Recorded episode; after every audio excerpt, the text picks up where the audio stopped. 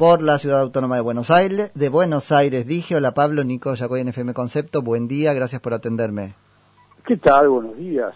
Bien, muy bien Pablo, queriendo, este, que sé que estás este, muy inmiscuido en la cuestión, nos expliques un poquito los pormenores de lo que ha pasado en este, la causa Correo Argentino, ¿no? que hace que ya dos días este, terminó la quiebra de la empresa. Sí, sí, exactamente.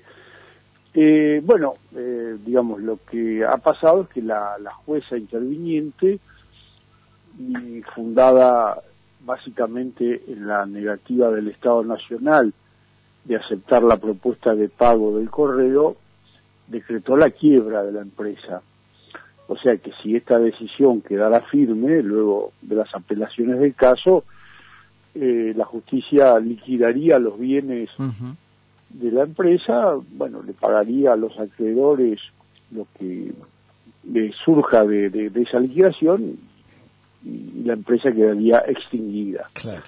Ahora, lo que llama la atención en este caso es que la empresa le ofreció al Estado Nacional pagarle el 100% de la deuda, con más intereses, que, digamos, es, eh, es decir, pagarle la totalidad de lo que le debe y el Estado rechazó esa propuesta. Ese, ese no es un detalle menor, porque entonces este, la, empresa había reconocido que este, tenía una deuda con el Estado, le ofreció pagarla y el Estado es recalcitrante en su no rotundo, digamos.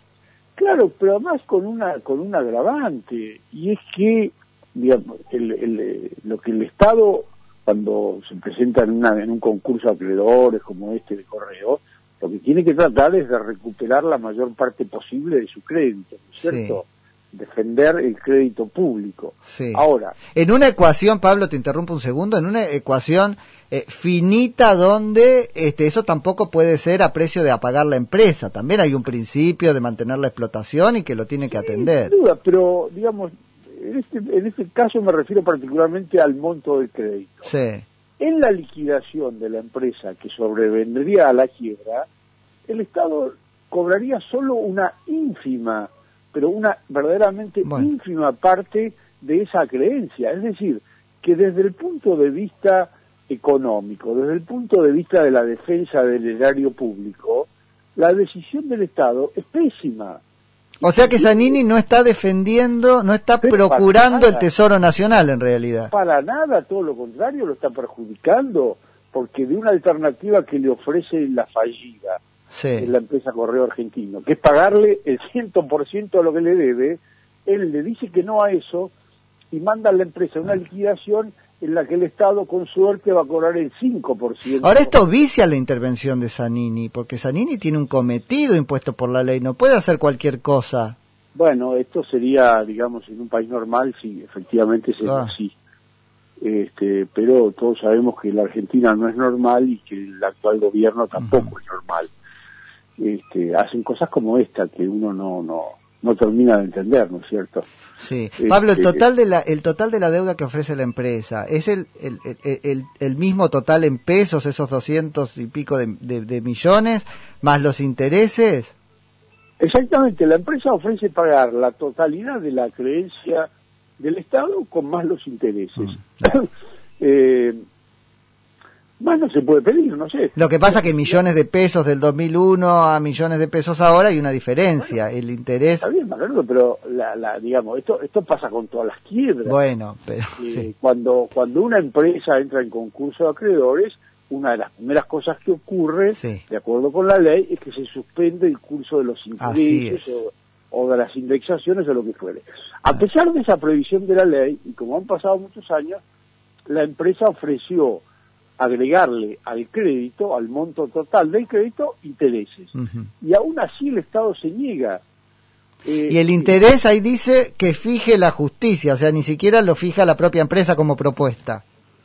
Eh, la empresa propuso el interés, pero también dijo que si ese interés no era el adecuado, lo fijara la jueza. Eh, es decir, queda claro que la decisión del Estado, la decisión de Sanini en este caso, no estuvo guiada por la conveniencia económica de la propuesta para el Estado, sino por el firme deseo de que la empresa vaya a la quiebra. Sí, total. totalmente. Qué difícil, Pablo, es explicar esto al gran público, ¿no? Porque efectivamente hay una deuda este, y, la acción después del kirchnerismo ahora, habiendo recuperado los resortes de la procuración y etcétera, es de persecución. Es, difícil, ¿eh? Contarlo. Sí, inclusive, inclusive lo de la deuda, es cierto que en el concurso la deuda la tiene la empresa con el Estado. Pero también hay otras deudas que tiene el Estado con la empresa. Bueno, eso quería que me expliques que están en discusión judicial, que algún día se van a terminar, y a lo mejor de ello termina resultando que es más lo que le debe el Estado a la hmm. empresa que lo que la empresa le debe al Estado. Claro, una suerte de compensación, digamos. Claro, de modo que aquí lo que hubiera sido más razonable y más lógico, pero no ahora, sino hace 15 años, este, es que la empresa y el Estado se sentaran, digamos, cuando Kirchner tomó en 2003 la decisión de revocar la concesión y volver a estatizar la empresa, allí debió haber una negociación entre la empresa y el Estado y decir, bueno, mira, vos me debes tanto, yo te debo tanto, a ver, arreglemos las cuentas hmm. y asunto terminado. Y no eh, extender esa quiebra durante, qué sé yo, 18, 20 años terminar. Ahora, las otras cuentas para una eventual compensación, ¿no? No son exigibles todavía, no están determinadas todavía, en parte ¿por qué? Por, por el no accionar de la justicia, porque es una cuenta de almacenero, Pablo, me debe tanto, le debo tanto. En parte sí, por la lentitud de la justicia. Hay juicios que empezó la empresa para reclamar eh, esas deudas que el Estado tendría con la empresa, son juicios que empezaron en 2003, 2004 y todavía no están resueltos. Es decir, también aquí la justicia, digamos, Pero claro, una cierta responsabilidad por la mora en, resolver estos temas. Totalmente, y años de kirchnerismo durante eso. Entonces, uno puede pensar, poco preparaba el camino, ¿no? Porque al final termina el Estado atenazando a la empresa para tener este resultado. Así es, en vez, de, en vez del Estado velar por el cobro de su acreencia y favorecer la, la, la, ultraactividad de una empresa que siempre es una empresa que, genera trabajo, que genera ocupación, etcétera, el Estado no solo descuida el cobro de su acreencia, de su crédito, sino que encima hace todo lo posible por liquidar a la empresa, por rematarla y por mandarla a la quiebra. Lo cual, por ejemplo, si uno lo compara con el caso de Cristóbal López y hoy combustibles, muestra una actitud totalmente diferente. Con el agravante de que hoy combustibles cometió un delito porque se quedó con dinero del Estado, no es que le debía o que no le pagó una no, no, se quedó con dinero del Estado porque cobró las retenciones. Claro, porque era obrando como agente de retención, que es todavía peor que deber. Exactamente. Sí. Se quedó con esa plata del Estado, le llegó a, a deber una cifra millonaria y el Estado no solo que no hizo nada, sino que llegado ahora el gobierno kirchnerista le dio un este, comodísimo plan de pagos para que pague esa deuda como quiera, cuando quiera. Entonces uno ve... Ahora, mira el problema que tuvieron con estas cosas con el caso de Vudú. ¿Te acordás que había ahí un tema sobre un plan especial? Bueno, después el ex titular de la FIP nunca rindió cuentas, pero era la arbitrariedad con la que manejan estos planes pues no aprenden nunca, sigue habiendo arbitrariedad, según quien sea, ¿no? Un plan u otro. Bueno, esta es una de las características del actual gobierno, la de perseguir a sus adversarios, este, o a los que supone sus adversarios, y favorecer a los amigos, aún este, a costa de la ley, aún a costa de las normas, o pasando por encima de la ley y de las normas. Esto es típico del kirchnerismo, lo, lo, lo, lo vemos todos los días.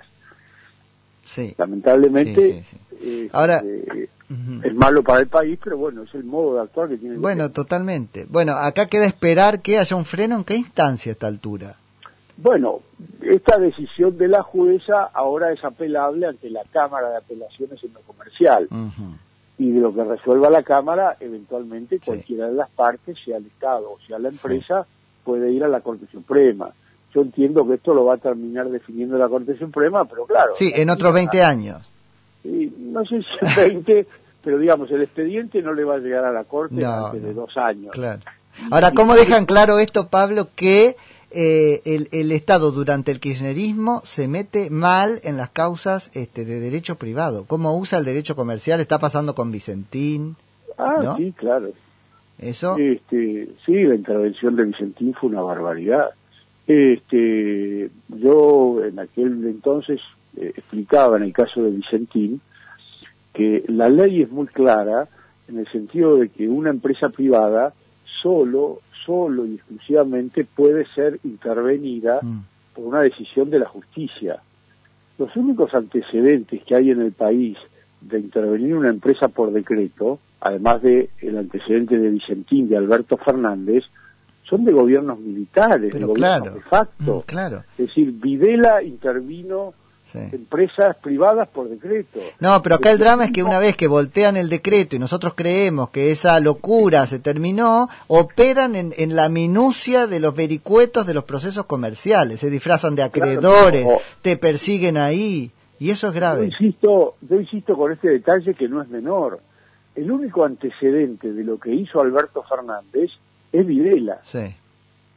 Entonces después, viste, sí, sí, sí, que no matan el parche, Total. Este, con los derechos humanos y la mar en coche, cuando el presidente Alberto Fernández ha procedido exactamente igual que el dictador Videla. Así es. Pablo, y, y, respecto de, este, porque eh, no quiero volver tan atrás, pero me parece que ahí está un poco la madre del borrego, ¿no? En razón de que le debe eventualmente plata el Estado a este Correo Argentino y por lo demás, este, en términos económicos, qué tan eh, arbitraria fue el, el, cese de la, de la concesión, porque también le dejó las deudas, pero le sacó los bienes, entonces... Bueno, eh, ahí hay dos, dos, dos cosas distintas. Respecto de la deuda del Estado con Correo, no hay que perder de vista que el Estado, cuando estatizó la empresa, se quedó con todos los bienes que eran de Correo Argentino, sociedad anónima, claro. no del Estado. Empezando por una planta de procesamiento que está ubicada en el Gran Buenos Aires, que vale una fortuna, que dispone de un software modernísimo que costó muchísimo dinero, que es de origen canadiense, es decir, se quedó con todos los bienes de no solo esa planta, sino todo lo demás, oficinas, computadoras, vehículos, todo, todo, todo. No le pagó un peso por todo eso. De modo que la deuda se origina ahí. En cuanto a la revocación de la concesión, el origen también es conflictivo porque el Estado acusó a Correo Argentino de no pagar el canon que se había comprometido a pagar, lo cual es cierto. Correo Argentino en algún momento dejó de pagar el canon, pero dejó de pagar el canon porque el Estado no cumplió con otras de sus obligaciones. Por ejemplo, el Estado había puesto como condición de la licitación que toda la correspondencia oficial fuera emitida o remitida o impuesta a través de exclusivamente de correo argentino y no de usar correos privados. Sin embargo, una infinidad de dependencias estatales siguieron usando los eh, correos privados en vez de usar el correo argentino. A su vez, eh, las dependencias del Estado que usaban el correo argentino lo usaban pero no le pagaban. Hmm. Eh, en la licitación también estaba como condición la exclusividad del correo argentino para emitir eh, cartas documento. Y esto llega a desnaturalizar el contrato, porque ahí te dicen, es mi prerrogativa variandi, yo hasta un 20%. No, porque esto desnaturaliza el contrato, no son pequeñas cláusulas. Este, esto también es otra discusión en su origen, pero bueno, ahora en el final, lo cierto es que, dejando de lado el origen del conflicto, la empresa le ofrece al Estado pagarle el 100% de lo que le debe con más intereses y el Estado le dice que no. Bueno, es algo, incomprensible realmente. Totalmente. Bueno, habrá que seguirlo entonces a ver este, en qué estatuto y, qué tanto entran a SOCMA, porque ese es el otro peligro. Sí, por supuesto. ¿Mm? Así que ahí. Pablo, ¿te puedo pedir este, y, te libero dos palabritas sobre eh, la comisión de este, DNU?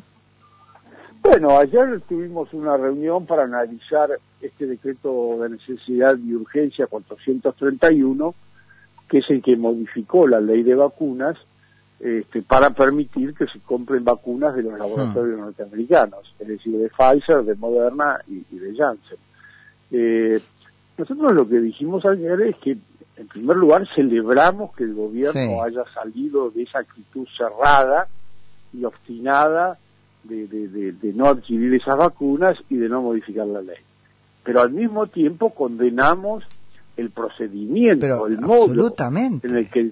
Porque además nosotros desde marzo de este año, insisto, desde marzo, le venimos ofreciendo al gobierno modificar Sí, la ley de está vacunas claro. Para permitir la compra de estas vacunas de origen yendo al grano, ¿sabes qué me preocupa, Pablo, acá? Es que este, son tan, y esto corre por mi cuenta, ¿eh? tenemos un gobierno tan arbitrario, por no decir tan demente, que una vez que este, da marcha atrás, le permite, y mira, déjalo que lo haga, pero el decreto es recontra inconstitucional. Lo, lo, lo que quedó claro acá es que primero te, eh, ellos producen el, el, el, ¿cómo lo ponemos? A ver, el, el prerequisito fáctico de que el Congreso no pueda funcionar. Y después te hacen un decreto y a los dos, y a los dos días el mismo Congreso que no podía funcionar te lo Pero, aprueba. eh, fíjate vos que el jueves de la semana pasada, que hubo sesión en la Cámara de Diputados, nosotros planteamos la necesidad y la conveniencia de ese mismo día Sí. tratar los proyectos de ley que hemos presentado para modificar la ley de Sí. Y el oficialismo nos dijo que no, que no hacía falta, que no le interesaba, que no tenía ganas, etcétera. Y al día siguiente, el viernes, el presidente dicta el decreto de necesidad No, no, es una barbaridad. Es una barbaridad. Este, bueno, eh, es realmente... Pero bueno, necesitamos esas vacunas. Entonces un poco, viste, Bueno, como que lo dejamos pasar, pero no puede ser. Nosotros le ofrecimos una solución ayer en la comisión, se la ofrecí yo personalmente, que era, señores, mañana miércoles sesionemos en la Cámara de Diputados, tratemos esto como un nuevo proyecto de ley, modifiquemos la ley de vacunas, pero Claro. hagámoslo bien, Sí, hagámoslo sí, sí, por el método correcto, que es mediante un proyecto de ley aprobado por el Congreso. Sí, sí. Pero no, no, no, no Así estamos. nada. Pablo, con su DNU. totalmente. Muchísimas gracias por la charla, como siempre. No, al contrario, que sigas muy bien. Igualmente vos, es Pablo Tonelli, que es diputado nacional por el PRO en Juntos por el Cambio, Ciudad Autónoma de Buenos Aires.